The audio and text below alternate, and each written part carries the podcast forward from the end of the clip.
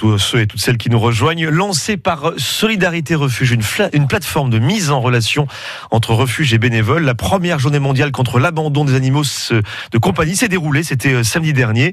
Et à la veille des grands départs, cela reste douloureusement d'actualité. Notre invité est membre du conseil d'administration de l'ASDA, c'est l'association de sauvegarde et de défense des animaux.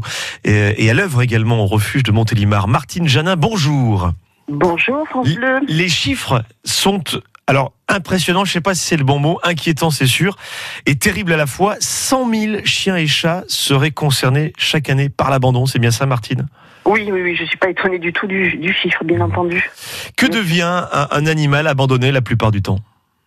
Alors, je, peux préciser une chose en, ce qui concerne l'abandon. On a très peu d'abandon, je dirais, assumé, c'est-à-dire de personnes qui viennent au refuge en me disant je ne peux plus m'occuper de mon animal. C'est un, deux, voire trois par an.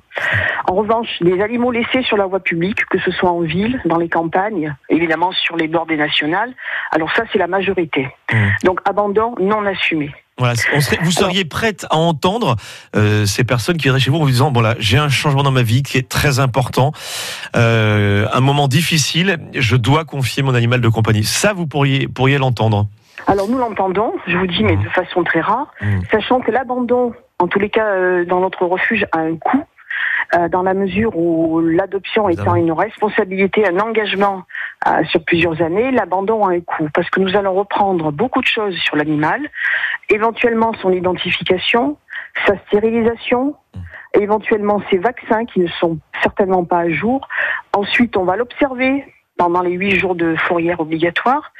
Et parfois, on se rend compte de certaines pathologies, de difficultés. Un animal qui qui arrive en fourrière, puisque c'est le chemin, euh, le chemin, à savoir que l'animal qui arrive chez nous est d'abord mis en fourrière, ce qui ne veut pas dire qu'il est délaissé, ou bien au contraire, il est observé pendant huit jours.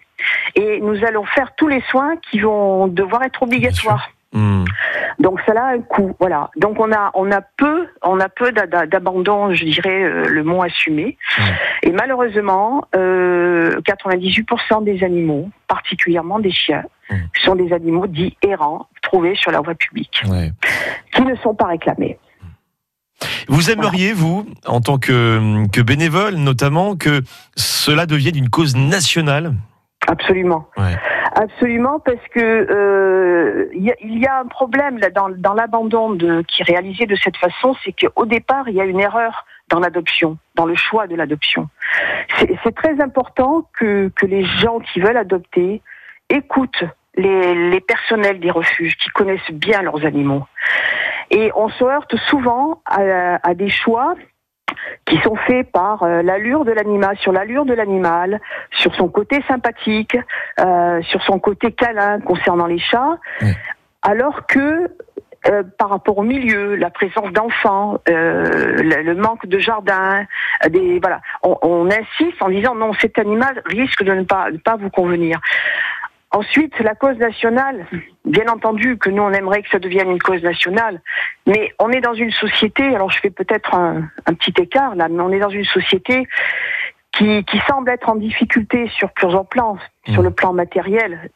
Si on sent aussi euh, le manque, enfin, une forme de solitude, malgré tout, malgré les réseaux sociaux, un mal-être quelque part que, euh, que l'on retrouve dans euh, la volonté d'avoir un, animal à caresser, euh, à une présence à avoir à la maison, pour éventuellement, par exemple, équilibrer lorsqu'il y a des enfants. Ça, ça joue beaucoup. Là, l'animal a une grande un grand rôle dans, dans l'éducation des enfants. Et l'animal est un être sensible qu'on ne peut pas comme ça prendre, rejeter. voilà, c'est pas comme ça que cela que cela fonctionne. Je voulais vraiment mettre en avant le travail que, que vous faites sur le refuge de Montélimar, ce que je faisais que vous êtes très engagé en, effet. Euh, il ne faut pas hésiter à passer vous voir.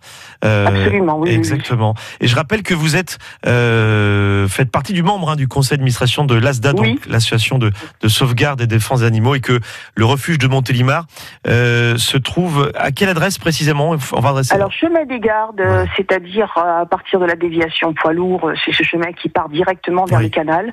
Donc un environnement qui a été qui est assez extraordinaire pour nous parce que c'est un environnement de, promenade euh, pour les chiens notamment. Martine Janin, au plaisir de vous recroiser un jour à la radio et peut-être dans des meilleures conditions. À très bientôt. Merci, merci à vous. On vous réécoutera dans quelques instants hein, sur francebleu.fr.